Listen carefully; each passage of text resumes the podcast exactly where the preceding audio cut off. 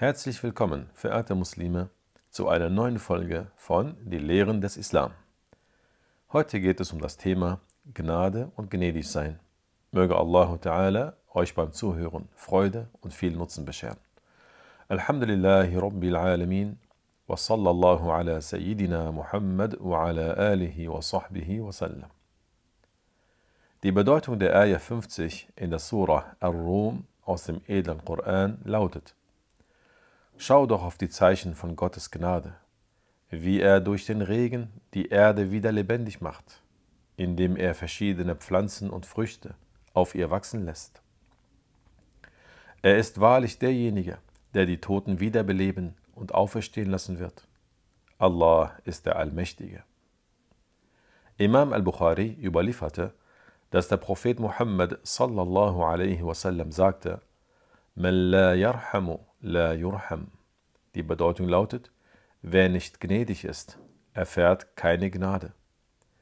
Diese Aussage erwähnte al-Bukhari in seinem Werk Al-Adab, Kapitel Die Gnade der Menschen gegenüber den Tieren. Imam al-Bukhari überlieferte, dass Abu Hurairah sagte, ich hörte den Propheten Muhammad sallallahu alaihi wasallam sagen, sinngemäß: Allah hat die Gnade, die er den Geschöpfen bestimmt hat, in 100 Teilen erschaffen. 99 Teile davon hat Gott für das Jenseits bestimmt und einen Teil davon hat er auf die Erde herabgesandt. Mit diesem einen Teil sind die Geschöpfe zueinander gnädig. Sogar die Stute, die ihre Hufe hebt, um ihrem Fohlen nicht weh zu tun. Zu der Gnade und dem Gnädigsein gehört auch das gute Behandeln der Eltern. Die Eltern gut zu behandeln ist eine großartige Tat, die Allah liebt. Die Bedeutung der Ayah 23 und 24 in der Surah Al-Isra aus dem edlen Koran lautet: Sei deinen Eltern gegenüber gnädig und bescheiden und sprich Bittgebete für sie und sag: O Allah, sei meinen Eltern gnädig. Sie haben Gnade gezeigt, als sie mich als Kind großzogen. Zu den Gaben, die manche erst dann schätzen, wenn sie sie verlieren, gehören die frommen Eltern.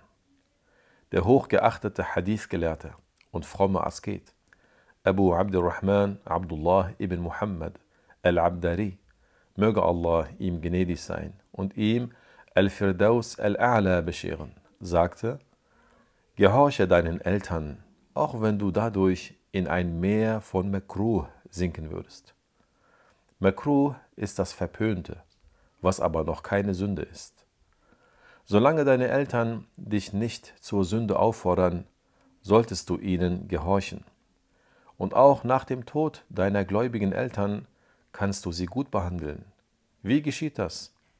Das geschieht durch das Bittgebet für sie, durch das Bitten um Vergebung für sie und durch das Spenden für ihre Seelen und durch das Besuchen ihrer Gräber und dem Rezitieren des edlen Koran für ihre Seelen. Zu gnädig sein gehört auch, den Kontakt zu deinen Verwandten aufrecht zu erhalten. Und sag nicht, ich besuche nur die, die mich auch besuchen, sondern besuch diejenigen, die dich besuchen und auch diejenigen, die dich nicht besuchen. Sei gut zu demjenigen, der gut zu dir ist, und auch zu demjenigen, der nicht gut zu dir ist.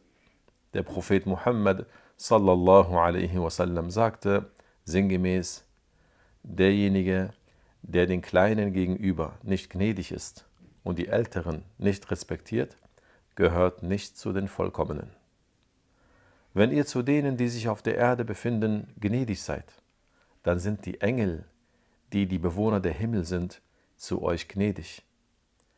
Der Gesandte Gottes, sallallahu alaihi wasallam, legte uns ans Herz, gnädig zu sein und sagte sinngemäß, diejenigen, die zu anderen gnädig sind, erfahren von Gott Gnade. Seid gnädig zu denen, die sich auf der Erde befinden, dann werden die Engel zu euch gnädig sein.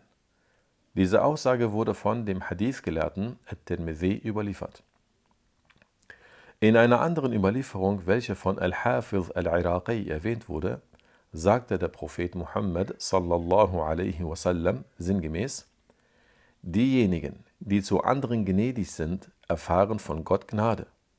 Seid gnädig zu den Bewohnern der Erde, so werden die Bewohner der Himmel zu euch gnädig sein. Mit Bewohner der Himmel sind klar die Engel gemeint. Gott darf man nicht als Bewohner der Himmel bezeichnen. Es ist islamisch rechtlich bestätigt und logisch, dass Allah ohne Ort und ohne Richtung existiert.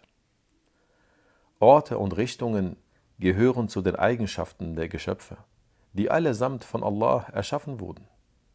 Allah existierte, bevor er das Universum erschuf, ohne Anfang, ohne Beginn, ohne Ort und ohne Richtung.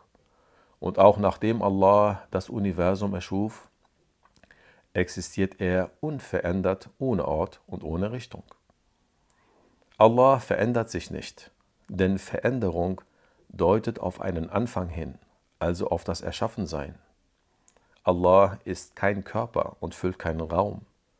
Allah kann man sich nicht vorstellen, er ähnelt nichts und niemandem. Es gibt insgesamt sechs Richtungen, die von Gott erschaffen wurden. Oben, unten, vorne, hinten, rechts und links. Eine Richtung beschreibt das Geschöpf, welches ein Körper ist. Derjenige, der sich in einer bestimmten Richtung befindet, wie zum Beispiel oben, könnte verstandesgemäß auch in jeder anderen Richtung sein. Also ist er angewiesen auf den Schöpfer, der ihm diese bestimmte Richtung erschaffen hat anstatt einer anderen, die ja verstandesgemäß auch möglich wäre. Die Menschen zum Beispiel leben auf der Erde und nicht oben im Himmel, obwohl es verstandesgemäß möglich wäre. Hier auf der Erde zu leben, das hat der Mensch für sich nicht selbst bestimmt, sondern das ist der Beweis dafür, dass der Mensch auf den Schöpfer angewiesen ist, der ihn so und nicht anders bestimmt und erschaffen hat. Derjenige, der bestimmt wurde, ist somit erschaffen und nicht Gott. Man darf nicht glauben, dass Gott sich in der oberen Richtung aufhalten würde. Denn das würde bedeuten, dass Allah angewiesen wäre auf jemanden, der ihm diese obere Richtung anstatt einer anderen bestimmt hätte. Erhaben ist Allah über die Aussagen der Ungerechten. Allah existiert ohne Ort und ohne Richtung und über ihn vergeht keine Zeit. Verehrte Muslime, Gnädig sein bedeutet nicht nur, dem Hungrigen Essen zu geben, jemanden zu bekleiden, dem Hilfsbedürftigen zu helfen, die Nächte wach zu bleiben, wenn meine Kinder krank sind, meiner Familie und denjenigen, die auf meine Hilfe angewiesen sind, das Essen, das Trinken und einen Wohnort zu beschaffen, sondern gnädig sein bedeutet auch, sie zum Guten zu führen, indem ich ihnen das Pflichtwissen der islamischen Religion lehre, welches für sie, so Gott will, die Rettung vor dem Höllenfeuer im Jenseits sein wird. Verehrte Muslime, wenn ihr zu den Bewohnern der Erde gnädig seid, so werden die Bewohner der Himmel zu euch gnädig sein. Das heißt, Gott befiehlt den Engeln, für die Gläubigen um Vergebung zu bitten und ihnen den Regen zu bringen, ihnen Hilfe leistend zum Guten beizustehen und sie gemäß dem Willen Gottes vor Gefahren zu beschützen. Zum Gnädigsein gehört auch, dass du zum Guten aufforderst und das Schlechte verwirfst, denn mit diesem bist du gnädig zu dieser Gemeinschaft. Und es bedeutet nicht, dass du dadurch die Reihen der Muslime spalten würdest. Am Tag des jüngsten Gerichts gibt es doch die Abrechnung. Und dann wird jeder von uns entsprechend seiner Taten zur Rechenschaft gezogen werden. Das grundlose Nichtgebieten des Guten und das Nichtbewerfen des Schlechten zählt im Islam als Sünde. Zum Gnädigsein gehört auch, dich deines Nachbars zu erbarmen.